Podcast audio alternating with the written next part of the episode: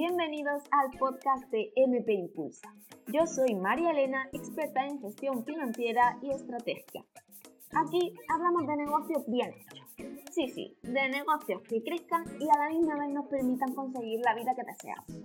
Te doy las gracias por llegar hasta aquí y por mi parte yo te prometo que en cada episodio compartiré contigo las claves que te permitirán aumentar tu mentalidad estratégica y de negocios, así como enamorarte de tus números. A ti solo te pido que te permitas este tiempo. Y una vez más, gracias, porque ahora sí, arrancamos con el episodio de hoy. Ah, recuerda, impulsa tu negocio, impulsa tu vida. ¡Empezamos! Hoy vamos con un tema que a mí me apasiona y es el tema del salario.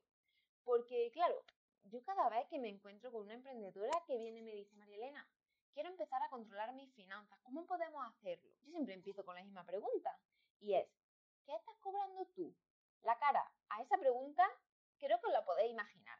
De hecho, no sé si será tu caso, pero en la mayoría de los casos es igual.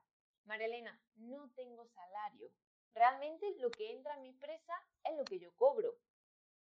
Error. ¿Por qué? Si nosotros tratamos nuestro salario como lo que entra en nuestra empresa, realmente vuestra empresa, ¿cómo va a crecer? ¿A través de vuestro salario? ¿O qué, recursos va a utilizar vuestra empresa? Esta reflexión quiero dejarla aquí de primera para que todo el mundo podamos interiorizar de que la empresa es un ente y tú eres otro ente diferente. Entonces, partiendo de esa base, cada uno tiene que tener sus propios ingresos, sus propios gastos.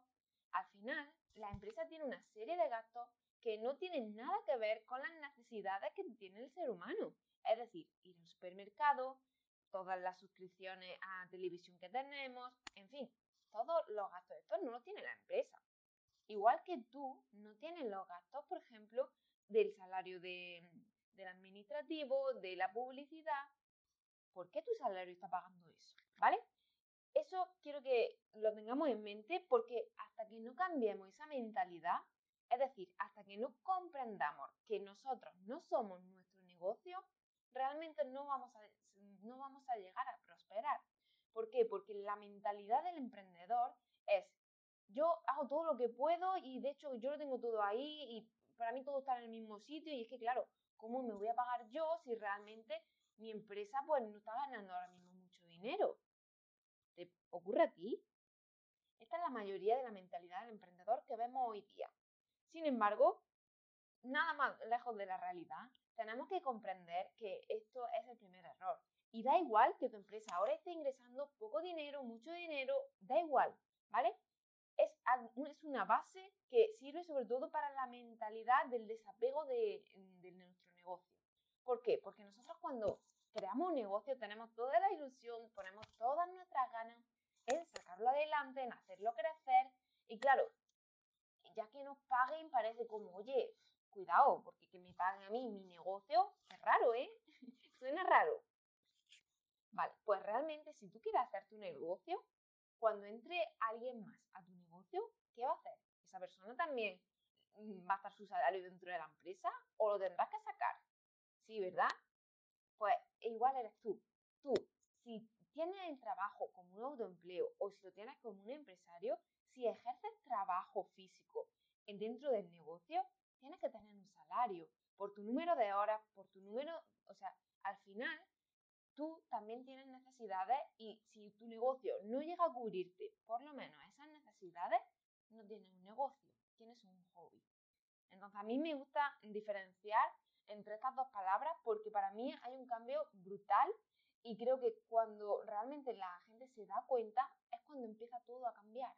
Es decir, cuando tú descubres que tu negocio te permite a ti tener tu salario y además permite que el negocio sus beneficios, tenga su caja de ahorro, tenga sus gastos cubiertos.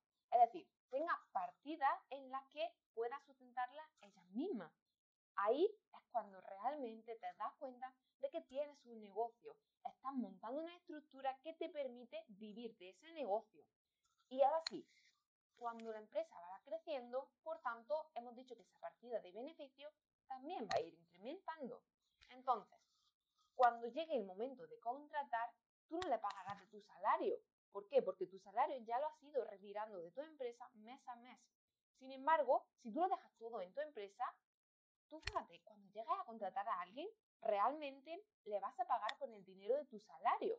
Entonces, es muy importante que en cuanto podáis, es decir, ya retiréis y separéis vuestro salario del dinero de vuestra empresa.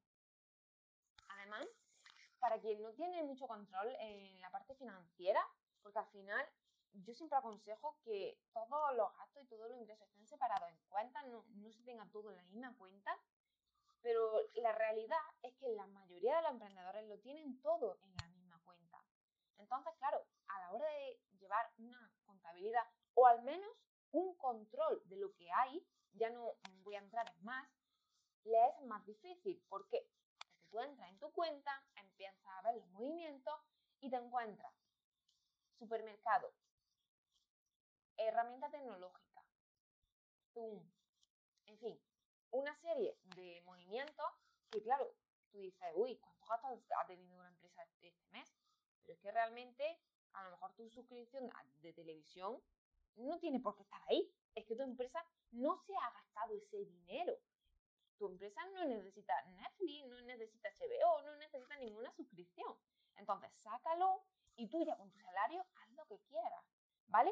Pero es importante que lo tengamos muy en mente y además que lo llevemos a cabo, que llevemos a cabo esa separación del salario nuestro y el de nuestra empresa, porque va a ser el momento en que nuestra mente haga clic y realmente podamos crecer en nuestro negocio.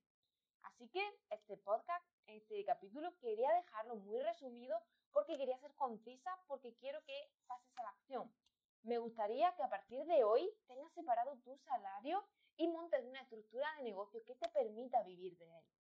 Y para también ayudarte con todo esto, esta semana voy a formar un reto en el que vamos a impulsar nuestras finanzas. Así que te animo a que si no estás inscrito todavía en el reto, puedas suscribirte. De todas maneras, puedes verlo en mis redes sociales y apuntarte porque vamos a aprender mucho de finanzas esta semana y me gustaría que estuvieras dentro para compartirlo. Sin más, te dejo con el episodio de hoy y ponte en acción. Y hasta aquí el episodio de hoy. Si quieres seguir ampliando información de negocio, puedes seguirme a través de redes sociales en Instagram y YouTube como MP Impulsa. Gracias por tu tiempo y por querer impulsar tu negocio y tu vida. Nos vemos en el siguiente.